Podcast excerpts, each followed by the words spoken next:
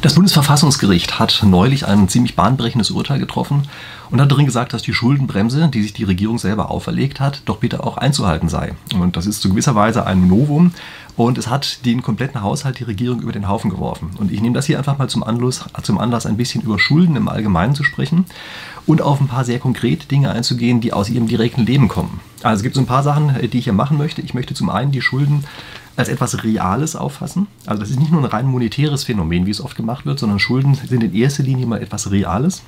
Also das möchte ich Ihnen zeigen. Dann möchte ich Ihnen zeigen, wann Schulden eigentlich sinnvoll sind. Es gibt durchaus ähm, also Situationen, in denen Schulden sinnvoll sind und andere, wo sie komplett unsinnig sind. Ich möchte Ihnen das Konzept der zeitlichen Schulden zeigen. Das sind äh, die Formen von Schulden, die Sie ja im Grunde genommen auch mit sich selbst machen können. Ganz wichtiges Konzept, ja, zeitliche Schulden, weil wir sehr oft eigentlich die gleichen Fehler machen, die die Politiker hier gemacht haben. Und ich möchte dann einmal auf die Frage eingehen, inwieweit eigentlich belasten Schulden zukünftige Generationen. Also das ist ja immer eine Sache, die man findet als wesentliche Erklärung. Ähm, ist das eigentlich so? Und Sie werden sehen, es gibt also tatsächlich einige Ökonomen, auch mit ernsthaften Argumenten, die zeigen, dass das nicht so ist. Und ich möchte aber dieser Frage einfach mal nachgehen. Also sind das eigentlich sinnvolle Argumente oder sind das eigentlich eher vorgetäuschte Argumente? Also ganz wichtige Sache, belasten Schulden eigentlich wirklich zukünftige Generationen? Und daraus leitet sich natürlich dann auch die Frage ab, inwieweit ist eigentlich so eine Schuldenobergrenze eigentlich überhaupt sinnvoll? Also das muss man ja auch die Frage stellen. Und wie gesagt, das gucken wir uns da an. Also gucken wir uns erstmal an, warum haben die Parteien eigentlich überhaupt eine Schuldengrenze eingeführt? also warum gibt es so eine Schuldenbremse überhaupt? Und das hat natürlich einen relativ leichten Grund, nämlich die wissen, dass sie unter einer sogenannten Zeitinkonsistenz leiden. Ja, also nicht nur jede einzelne Person, sondern eben insbesondere auch die Abfolge von verschiedenen Regierungen. Und sie wissen, dass sie abstrakt etwas wollen, was sie zu anderen Zeitpunkten aber nicht umsetzen wollen. Und das ist ihnen also bekannt. Und um dieses abstrakte Wollen hinzukriegen, sagen sie, okay, jetzt brauchen wir also irgendwelche Mechanismen, um uns selbst zu überlisten, dass wir das machen, was wir machen wollen. Und für diejenigen, die meinen Kanal hier schon ein bisschen mehr kennen, ja, die wissen natürlich auch schon, dass es dazu konkrete Konzepte gibt. Ja. Also es gibt beispielsweise das Konzept der Selbstbindung. Und das ist das, was die hier gewählt haben. Also die haben jetzt gesagt, okay, indem wir also jetzt ein Gesetz machen, so ein ganz, also ein sehr stark verankertes Gesetz, ja, äh, indem wir das also machen, dass eine bestimmte Schuldengrenze nicht überschritten werden darf, eben diese berühmte Schuldenbremse-Geschichte. Dadurch binden wir uns und unserem Nachfolger, das zu tun, was wir jetzt für sinnvoll halten, wissend, dass sie das nicht tun wollen. Und äh, das Ganze ist auch, vielleicht für diejenigen, die meinen Kanal noch besser kennen, ein Konzept, in dem ich auch in meinem Buch eingehe, Anleitung zur Selbstüberlistung. Sorry, wenn ich darauf immer eingehen muss. Ja. Ähm, ich muss Ihnen das hier einfach mal zeigen, einfach weil es gerade ganz neu ist. Ja, das ist also jetzt gerade vor kurzem gerade erschienen, ja, Anleitung zur Selbstüberlistung. Und äh, ich werde gleich noch ein paar Konzepte daraus konkreter sagen, aber jetzt ist erstmal wichtig, dass man sich überlegen muss, unter welchen Bedingungen funktioniert eigentlich eine solche Selbstlist. Ja, also dieses, diese Selbstbindung, von der ich gerade gesprochen habe, kann man durchaus interpretieren als eine Selbstlist. Und wir müssen uns jetzt fragen, warum funktioniert die eigentlich manchmal und warum funktioniert sie manchmal nicht. Ja, wir sehen hier, äh, da hat das eigentlich nicht funktioniert. Wir müssen uns jetzt genauer angucken, was sind eigentlich die Unterschiede in den Situationen. Ja, woran liegt das? Äh, dass es ähm, manchmal eben richtig funktioniert und insbesondere, was haben die Politiker hier eigentlich falsch gemacht? Und ähm, um so das ein bisschen anschaulicher zu machen, machen wir das vielleicht gleich an einem konkreten Beispiel. Ja? Und Sie wissen ja, also wie gesagt, dieses Buch Anleitung zur Selbstüberlistung, ganz tolles Buch natürlich, ja? ist ja klar, habe ich selbst geschrieben, muss ich also auch toll finden. Ähm, das wollen Sie bestimmt gleich kaufen, oder? Also gehen so gerade tief in sich, fragen sich, ob sie das wirklich kaufen wollen. Und ich hoffe ja, dass die Antwort jetzt ja ist. Und wenn sie ja ist, dann nehmen Sie sich jetzt bitte mal ganz fest vor, morgen in eine Buchhandlung zu gehen und dieses Buch auch wirklich zu kaufen. Ja, haben sie gerade gemacht, also haben sie sich das vorgenommen, das zu tun, ähm, die, morgen in die Buchhandlung zu gehen, sich das Buch zu kaufen. Und überlegen Sie sich jetzt mal ganz kurz, wenn Sie das gemacht haben, wie, wie, sieht die Welt eigentlich morgen aus? Werden Sie morgen eigentlich wirklich hingehen und tatsächlich sagen, in die Buchhandlung reinmarschieren und sagen, da gibt es so ein tolles neues Buch von so einem YouTuber, Professor Rieck, ja, das heißt Anleitung zur Selbstüberlistung. Werden Sie das eigentlich kaufen? Und indem Sie sich das jetzt mal so überlegen, werden Sie wahrscheinlich zum Schluss kommen, hm, selbst wenn ich eben mir das noch vorgenommen habe zu machen, sieht es eigentlich ein bisschen schlecht aus. Kann sein, dass ich das nicht tun werde. Und was steht hier dahinter? Sie haben gerade eben zeitliche Schulden aufgebaut. Ja, Sie haben sich nämlich gesagt, okay, da gibt es etwas, was ich eigentlich tun möchte. Ich möchte dieses Buch kaufen. Das mache ich aber nicht jetzt, sondern ich schiebe das nach in die Zukunft, ich schiebe das auf morgen und damit haben Sie sich Arbeit für morgen aufgehalst. Ja, also zu dem, was Sie morgen sowieso schon machen, ja, ähm, haben Sie sich jetzt noch aufgehalst, diese eine weitere Aktion. Das heißt also, Sie sagen, Sie entlasten sich für den einen Augenblick jetzt lehnen sich entspannt zurück und sagen, ein Glück, jetzt muss ich es ja nicht kaufen. Ja? Und verlagern es aber auf morgen. Und sie müssen wissen, dass ihr Leben voll ist von solchen zeitlichen Schulden. Ja? Also sie machen bei zeitlichen Schulden eigentlich Schulden mit sich selbst, bei sich selbst. Ja? Sie verpflichten sich etwas zu tun und verfügen damit über ihr zukünftiges Ich. Also, wenn Sie beispielsweise eine Hausarbeit schreiben müssten und jetzt aber sagen, ach, nee, ach, ich gucke jetzt lieber ein YouTube-Video. Ja, Sie sind so ein Kandidat dafür, weil Sie jetzt gerade hier davor sitzen. Also Sie gucken lieber ein YouTube-Video. Dann heißt das, dass Sie morgen ein bisschen mehr an Ihrer Hausarbeit schreiben müssen, weil Sie ja jetzt die Zeit äh, damit mit was anderem verbracht haben. Sie müssen vielleicht irgendwelche anderen Sachen machen, die Sie hassen, ja, Mails beantworten. Dann sagen Sie, ach, puh, ob ich die Mails heute beantworte oder morgen, schiebe ich auf morgen. Ja, schon haben Sie zeitliche Schulden und Sie sind sich selbst gegenüber in eine Verpflichtung gekommen, sind Sie eingegangen, etwas zu machen, zu dem was sie sowieso schon machen müssen. Selbst diejenigen, ähm, die also sich für morgen wirklich vorgenommen haben, das Buch wirklich zu kaufen, also selbst diejenigen, ähm, selbst die haben jetzt auf einmal Schwierigkeiten, das am Ende umzusetzen, weil eben morgen plötzlich ein Haufen anderer Sachen auf sie zukommt, ja, ganz viele solcher Dinge und sie auf einmal jede Menge Verpflichtungen aus der Vergangenheit in die Zukunft verlagert haben und die kommen zu zu denen, die sie sowieso schon äh, machen müssen die ganze Zeit. Der Tag ist ja nicht einfach nur Freizeit. Ja. Das heißt also, sie haben auf diese Art und Weise im Grunde genommen etwas äh, mit den Schulden, dass sie immer mehr in die Zukunft rein verschieben und dann irgendwann mal so eine Lawine vor sich haben, aus der sie eigentlich kaum noch rauskommen. Und wir probieren jetzt mal ein etwas anderes Konzept, ja, nämlich das Konzept der Selbstbindung und gucken uns mal an, wie das eigentlich funktioniert. Also dafür machen Sie folgendes. Sie schreiben jetzt in die Kommentare unten rein, lieber Herr Rieck, ich verspreche Ihnen, dass ich das Buch Anleitung zur Selbstüberlistung kaufen werde. Ja, das schreiben Sie da unten einfach mal rein und ähm, was, wenn Sie das jetzt tatsächlich machen, ich hoffe ja, dass Sie das vielleicht machen und dann vielleicht am Ende auch umsetzen, gucken wir uns gleich mal an. Sie schaffen jetzt eine gewisse Verbindlichkeit für das, was Sie tun wollen. Ja, also was eben noch so eine vage Vorstellung nur in Ihrem eigenen Kopf war, ist jetzt zumindest zu einer gewissen Verbindlichkeit geworden. Ich gebe zu, das hat nicht gleich, die, also nicht gleich den Charakter der Änderung eines Grundgesetzes, ja, aber immerhin. Ähm, Sie haben jetzt eine gewisse Verbindlichkeit mit reingebaut. Und das ist etwas, eine Selbstverpflichtung, die Sie durchaus von anderen Stellen her kennen. Ja, also beispielsweise diese Schuldenbremse ist eine solche Selbstverpflichtung, hier eben sogar dann auch mit wesentlich höherem Rang, ja, dadurch, dass es eben in sehr hohes Gesetz mit reingegossen worden ist, ja, hat das natürlich einen höheren Rang, als wenn Sie mir einfach nur in die Kommentare was reinschreiben, aber es ist vom Prinzip her genau das Gleiche. Und das gibt es auch an anderen Stellen. Also gucken Sie sich beispielsweise an, das Pariser Klimaabkommen, das ist ja ebenfalls so eine Geschichte. Ja? Das ist, Im Grunde genommen ist das Pariser Klimaabkommen genau das gleiche äh, wie eine Schuldenbremse. Nämlich dort wird einfach gesagt, wir bauen eine CO2-Bremse. Ja? Aber halt mit irgendeiner Bremse in der Zukunft. Und wieso wirkt das eigentlich nicht? Ja, also wieso funktioniert das nicht in der Gegenwart, wenn wir solche Sachen machen? Und um das zu verstehen, probieren wir jetzt mal kurz was ganz anderes. Nämlich, Sie wechseln jetzt gleich. Also nachdem ich die, die nächsten Sachen gesagt habe, wechseln Sie jetzt gleich in die Amazon-App oder rufen meinetwegen auch die äh, Webseite amazon.de auf, tippen dort einmal Selbstüberlistung ein. Ja, machen Sie es bitte gleich wirklich. Und dann sehen Sie dieses Buch. Ja, ich zeige Ihnen nochmal das Cover. Das ist das mit diesem unmöglichen Dreieck da oben drauf. Ja, hat auch einen Grund, warum das da ist. Ähm, aber wie auch immer, ähm, das äh, tippen Sie also gleich an. Und dann scrollen Sie ein bisschen weiter nach unten bei der ganzen Geschichte. Ähm, und im Webbrowser ist es auf der rechten Seite, in der App ist es weiter unten. Und da gibt es so einen Satz oder eine Wortkombination, die heißt auf die Liste. Ja, da tippen Sie drauf, auf die Liste und sagen dann, das Ganze soll auf Ihren äh, Wunschzettel.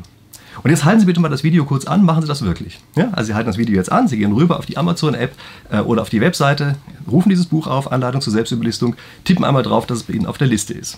So, das machen Sie jetzt. Ich hoffe, Sie haben es gerade gemacht, sind jetzt wieder zurückgekommen. Ja. Ähm, Sie wissen ja, kostet nichts. Ja, kommt ja nur auf die Liste drauf. Ja? Also alles ganz harmlos.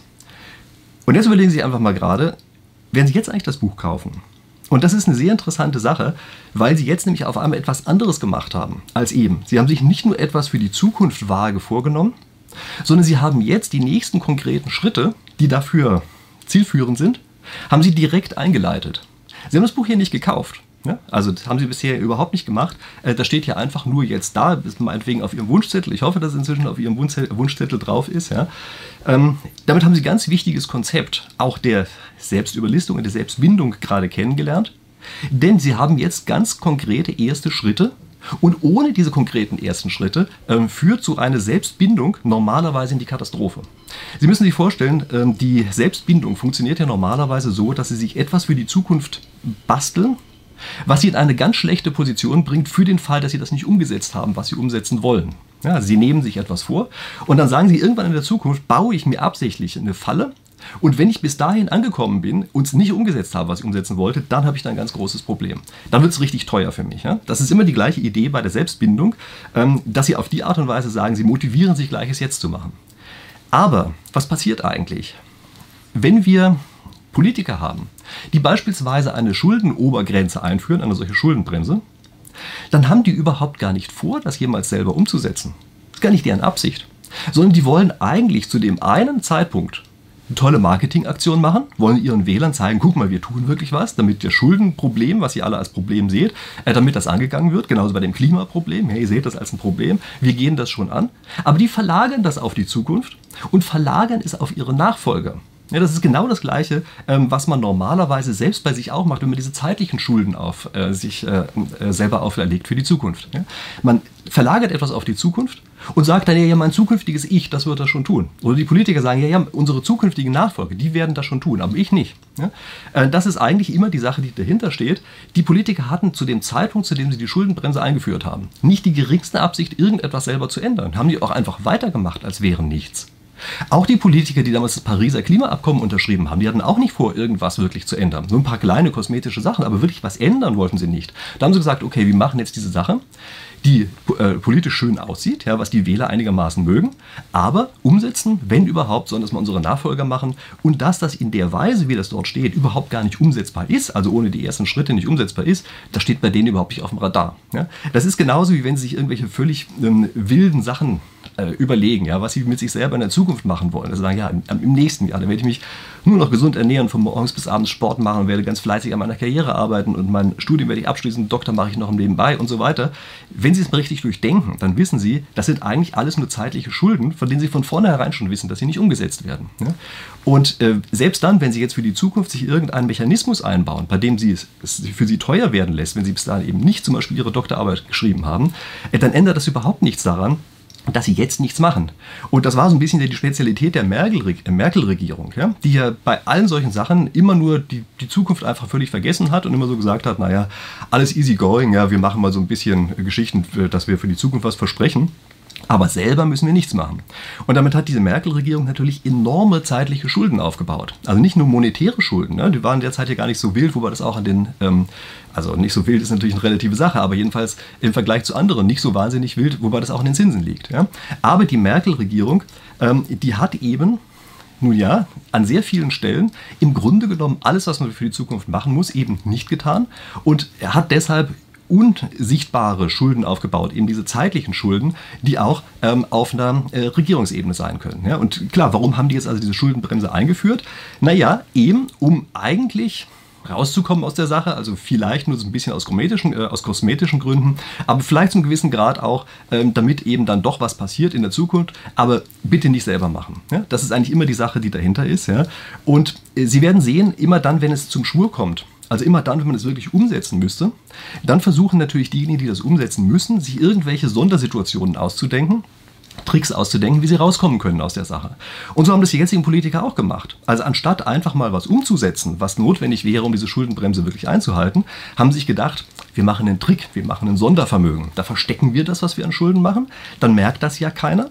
Und weil das keiner merkt und das irgendeine ganz andere Sache ist, dann müssen wir das gar nicht einhalten. Also im Grunde genommen das Gleiche, was die Politiker damals gemacht haben, die die Schuldenbremse eingeführt haben, machen die jetzigen Politiker auch, wenn sie es umsetzen müssen, versuchen sich mit irgendwelchen Tricks aus der ganzen Sache rauszustehlen. Mich erinnert das sehr stark an den Abgasskandal äh, bei der Dieselgeschichte. Da war das eine ganz ähnliche Sache. Ja? Können Sie sich vielleicht noch erinnern, dass die Hersteller damals immer so wahnsinnig entspannt waren, dass ja immer, immer engere Vorschriften sind gekommen ganz streng geworden, aber die haben immer gesagt, ach naja, äh, das ist ja für uns nicht so relevant, das halten wir ja sowieso ein. Die hatten aber überhaupt nie vor, das einzuhalten. Sondern das, was sie eben wirklich gemacht haben, ist, naja, bauen halt eine Software, die das aushebelt und im Grunde genommen genau das gleiche ist wie so eine Sache mit so einem Sondervermögen und versteckten Haushalten und so weiter. Ja, und das ist eine ganz typische Situation bei solchen Selbstüberlistungssituationen, dass derjenige, der sich selbst überlisten will, ganz stark dem Problem unterliegt, dass er versucht rauszukommen aus der Nummer. Also Sie kennen das vielleicht äh, von Gesellschaftsspielen, wo man als Spieler zusammenarbeiten muss und gegen zum Beispiel einen Computer oder gegen einen Zufallsmechanismus oder sowas spielt, dass die Spieler ganz schnell dabei sind und sagen, ach, hier haben wir gerade eine Karte gezogen, bei der wir verloren hätten. Weißt du was, wir tun so, als hätten wir diese Karte nicht gezogen. Die können ja dann selber die Regeln ändern. Das heißt, man versucht dort immer wieder rauszukommen mit irgendwelchen Tricks. Und gucken wir uns jetzt die Sache einfach nochmal an, was hier passiert ist. Hier haben also die Parteien wieder versucht, mit einem Trick rauszukommen. Es hat hier aber nicht funktioniert, weil in diesem Fall das Verfassungsgericht endlich mal wieder das gemacht hat, wofür es da ist. Nämlich es hat einfach sich angesehen, werden die Regeln eigentlich eingehalten, die sich gegeben wurden. Und nein, die, äh, die Regeln wurden nicht eingehalten. Deshalb hat das Verfassungsgericht gesagt, pass auf, ihr habt euch Regeln gegeben. Das war ja nicht irgendwer anders, ja nicht das Gericht, das diese Regeln gegeben hat. Sondern die Politiker haben sich diese Regeln gegeben, vielleicht die Vorgänger, aber hey, das ist eben nun mal einfach so in der Politik. Und ihr habt die Regeln nicht eingehalten, deshalb ist es nicht erlaubt. So einfach ist das. Und das zieht sich jetzt auch auf andere Haushalte hin, bei denen der gleiche Trick gemacht wurde. Ja, also wir haben jetzt immer wieder das Gefühl, ähm, da gibt es ja noch andere Stellen, wo man was verstecken konnte. Also nicht wir, sondern die Politiker. Ja? Und jetzt taucht das auf einmal auf und es fällt auf, Mist, das funktioniert hier überhaupt gar nicht. Und das Verfassungsgericht ist dafür kritisiert worden. Ja, es gibt ganz viele, die jetzt sagen, das ist ja eine Schweinerei und wir brauchen doch dieses Geld und wir müssen doch in die Zukunft investieren und so weiter und so weiter. Und das kann ja alles richtig sein. Aber das ist ja nicht die Aufgabe des Gerichts zu entscheiden, ob ein solches Gesetz ein sinnvolles Gesetz ist. Dafür gibt es hier die Gewaltenteilung. Ja, das, ob es sinnvoll ist, das Gesetz, das muss ja der Gesetzgeber entscheiden. Und in der Vergangenheit hat der Gesetzgeber einmal entschieden, dass sie das für ein sinnvolles Gesetz halten. Und das Verfassungsgericht sagt jetzt einfach, ihr haltet euch jetzt bitte an das, was ihr damals gesagt habt. Und ich finde, das ist eigentlich die größte Selbstverständlichkeit. Und hier das Verfassungsgericht dafür zu kritisieren, dass sie ihren Job gemacht, seinen Job gemacht hat, äh, das kann ja wohl nicht sein. Ja, also man muss es viel eher in der Vergangenheit dafür kritisieren, dass das Verfassungsgericht an sehr vielen Stellen den Job eben nicht richtig gemacht hat. Dort einfach hat Sachen durchgehen lassen, bei denen man sagen muss, das ist nicht okay, dass sie durchgegangen sind. Aber wir machen jetzt mal was anderes. Wir überlegen uns jetzt einmal, sind das eigentlich gute Regeln? Also ist so eine Schuldenbremse eigentlich überhaupt eine sinnvolle Sache? Und da müssen wir uns erstmal kurz fragen, ähm, gibt es eigentlich oder wann sind Schulden generell sinnvoll? Ja? Und ähm, Schulden sind dann sinnvoll, wenn sie zeitlich etwas strecken müssen. Ich sage Ihnen dafür auch mal ein Beispiel. Wenn Sie eine Warteschlange haben, dann ist das vom Konzept her eigentlich etwas ähnliches wie zeitliche Schulden für denjenigen, der diese Schlange abarbeiten muss.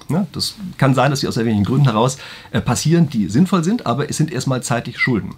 Und jetzt gucken Sie sich mal eine Kantine an. Bei einer Kantine ist das Ganze so, dass zur Mittagszeit sehr viele Leute auf einmal reinkommen und die Abarbeitungsgeschwindigkeit nicht ausreicht, dass sie eben diese Schlange sofort auf Null bringen. Also das heißt, sie brauchen dort eine solche ähm, Schlange. Ja?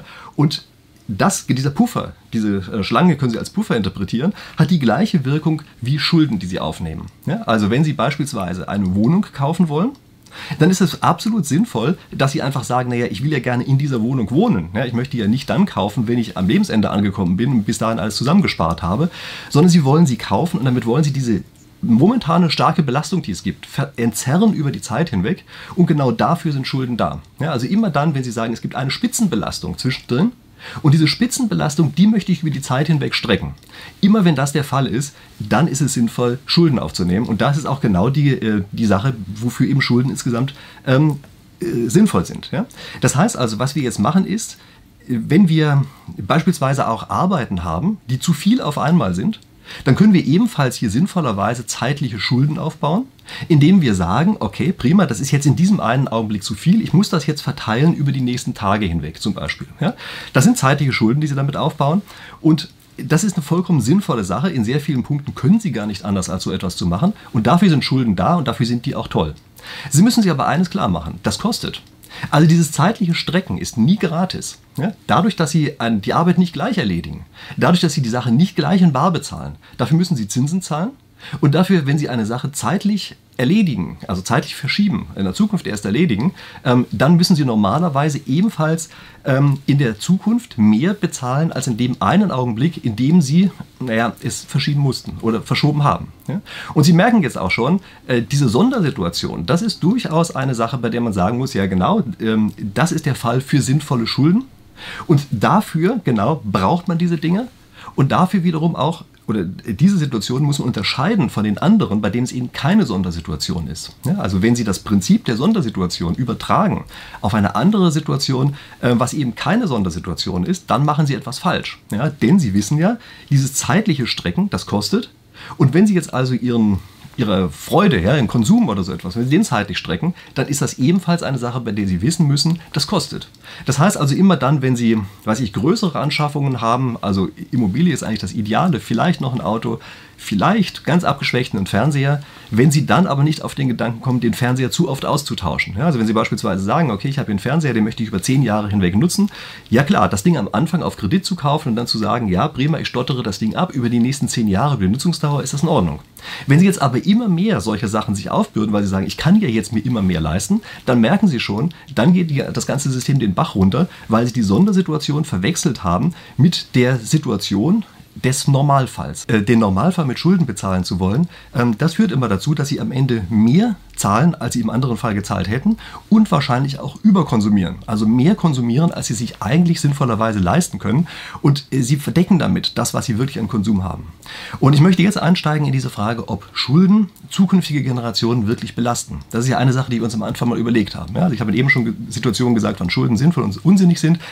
Kommen wir jetzt mal zu der Frage, belasten die eigentlich die zukünftigen Generationen. Ich möchte Ihnen die Argumentation, die dahinter steht, warum das nicht so ist, möchte ich Ihnen in einem einfachen Spielsituation zeigen. Sie wissen ja, ja, bei Spieltheorie denke ich immer in solchen vereinfachten Spielsituationen. Das heißt, wir modellieren das Ganze als ein Spiel ja, und gucken uns an, was machen eigentlich ganz einfache Spieler in einer solchen Situationen. Daran können wir relativ schnell verstehen, ähm, was es mit diesem Generationen oder Überlagern von Generationen äh, von Schulden auf sich hat. Also gibt eine Wohngemeinschaft, und da wohnen zwei Leute drin, nämlich der Anton und die Bertha. Ja, die sind da beide drin. Der Anton ist derjenige, der immer die Wäsche macht und die Bertha ist diejenige, die sich um die Spülmaschine kümmert. Und wir gehen jetzt auch mal davon aus, dass das beides gleich viel Arbeit ist. Ja? Also die haben das, die Arbeit so aufgeteilt und äh, machen auch beide genau gleich viel. Und jetzt hat die Bertha heute aber mal keine Zeit. Ja, die muss irgendwas machen für ihren Job, hat keine Zeit. Und dann sagt sie einfach zu dem Anton, hier, pass auf, kannst du mir mal die Spülmaschine einräumen heute? Ja, ich mache dann morgen äh, für den ganzen anderen Kram, ja, was dann eben ist. Ja. Ähm, mach dann also deine Arbeit morgen, aber heute mach doch bitte mal das mit der Spülmaschine. Jetzt erinnern Sie sich an das, was ich vorher gesagt habe. Die Bertha ist in einer Sondersituation drin, äh, nämlich dass sie plötzlich eine stärkere Arbeitsbelastung woanders äh, hat. Das heißt also, sie sagt jetzt, ist es für sie sinnvoll, diese Schulden zu strecken. Das macht sie auch, oder die Arbeit zu strecken, das macht sie auch, indem sie jetzt Schulden beim Anton macht. Ja, indem sie ihm verspricht, seine Arbeit morgen zu überlegen, überleben, übernehmen. Äh, dadurch äh, macht sie ihr Schulden äh, bei dem Anton. Ja? Ähm, das heißt, die Bertha hat jetzt Schulden, der Anton hat ein Vermögen.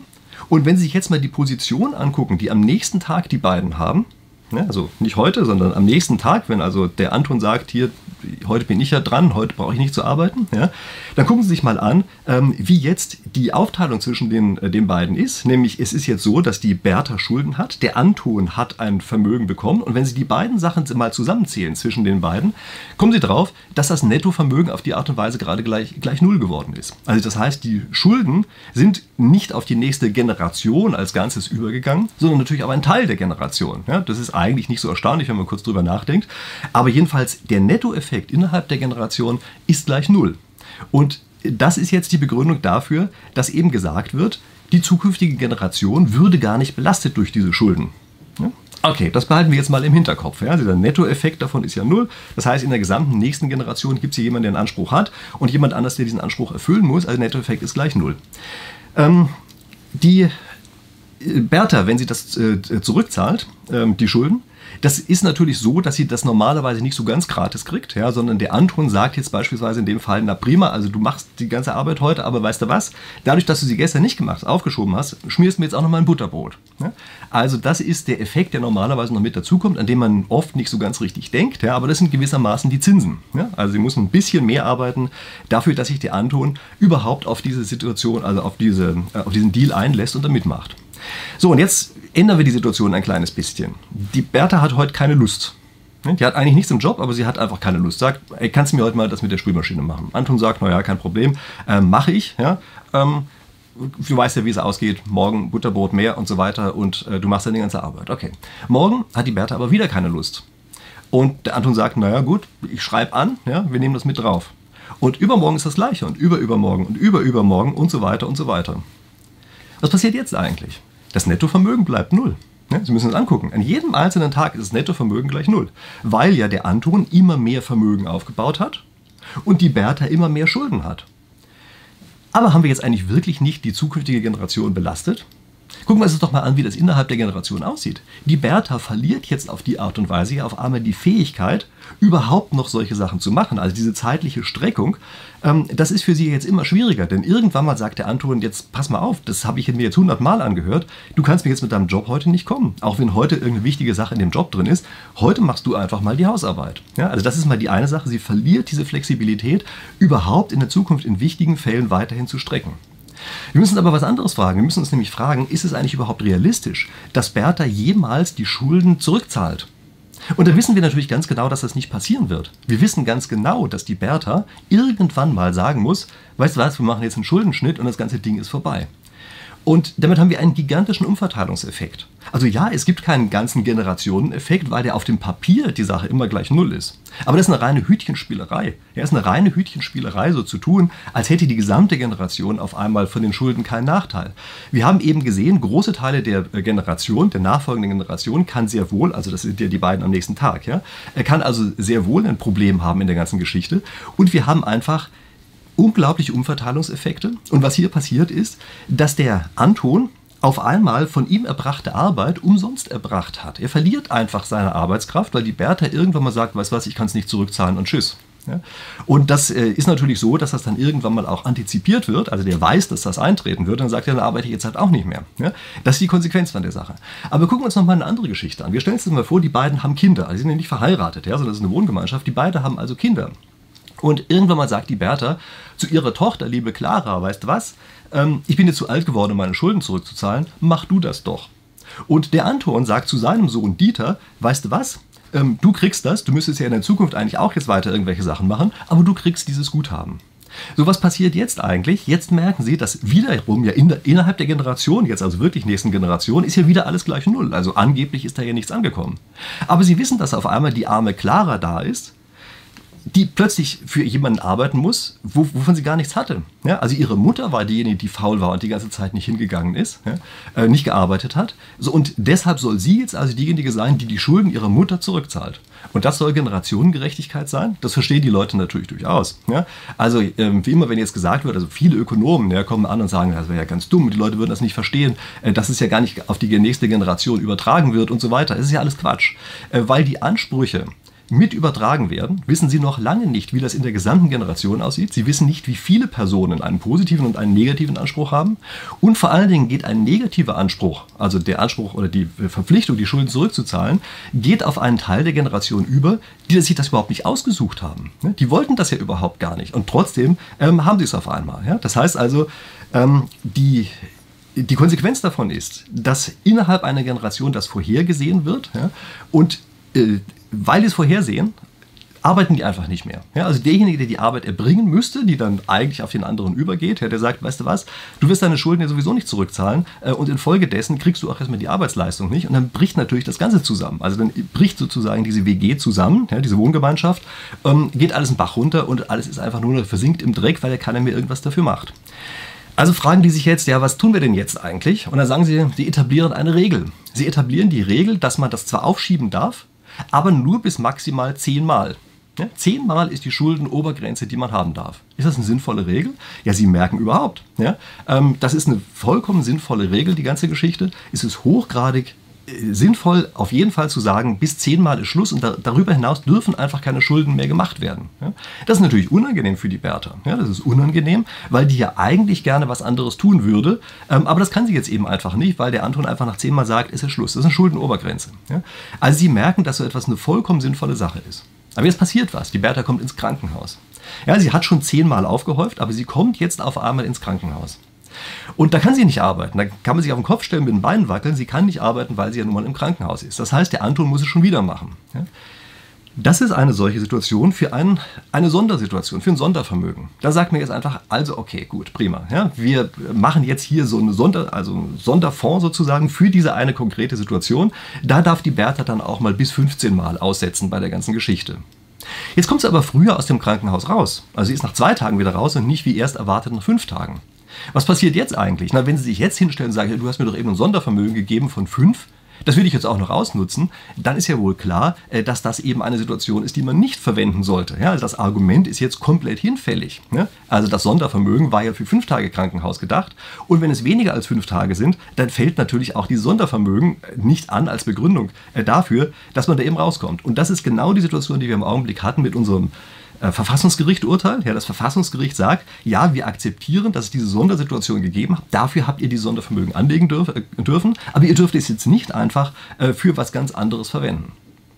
Jetzt gucken wir erstmal noch eine Kleinigkeit an, die bisher noch ein bisschen unberücksichtigt geblieben ist. Die Bertha hat nämlich im Augenblick, war die ja mehr so ein Faulpelz. Ja, das heißt also, die Bertha sitzt da, hat den ganzen Tag lang Netflix geguckt, der Anton hat gearbeitet, hat das ganze Zeug gemacht. Ja, und das ist natürlich eine Geschichte, bei der man sagen muss, naja, das ist eigentlich ziemlich unsinnig und das führt natürlich ins Verderben. Das braucht man nicht lange nachzudenken, um zu wissen, dass es eigentlich nicht funktionieren kann. Wir stellen uns jetzt aber mal eine andere Bertha vor. Wir stellen uns jetzt mal die Bertha vor, die in der Zeit gesagt hat, pass mal auf, lieber Anton, äh, das mit dem Abwasch, das ist ja echt eine ziemlich blöde Sache. Ich gib mir mal jetzt bitte diese Zeit, damit ich drüber nachdenke, ob wir das nicht besser machen können. Und da setzt sie sich hin und konstruiert eine Spülmaschine. Also wir sagen einfach mal, das war im Jahr 1900, ja, da gab es noch keine Spülmaschine. Also sie fängt jetzt an und konstruiert eine Spülmaschine. Und äh, sie verlagert das die ganze Zeit auf den Anton, die ganze Hausarbeit und sagt, mach du jetzt mal bitte die ganze Hausarbeit. Ähm, ich krieg das schon hin mit der Spülmaschine. Eines Tages werde ich dir das zurückzahlen können. Und wenn die Spülmaschine wirklich läuft, dann kann sie auf einmal wesentlich mehr Schulden zurückzahlen, als sie normalerweise hätte zurückzahlen können, durch diese erhöhte Produktivität, die dahinter steckt.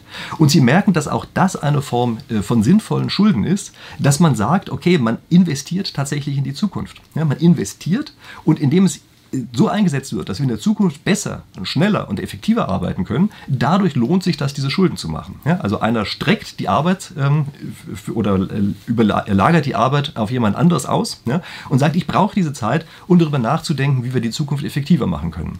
Und wenn ihm das tatsächlich gelingt, dann auf einmal ist der Effekt auch wirklich positiv und dann waren die Schulden gleich auf einer anderen Ebene toll, weil jetzt nämlich insgesamt danach weniger gearbeitet werden muss.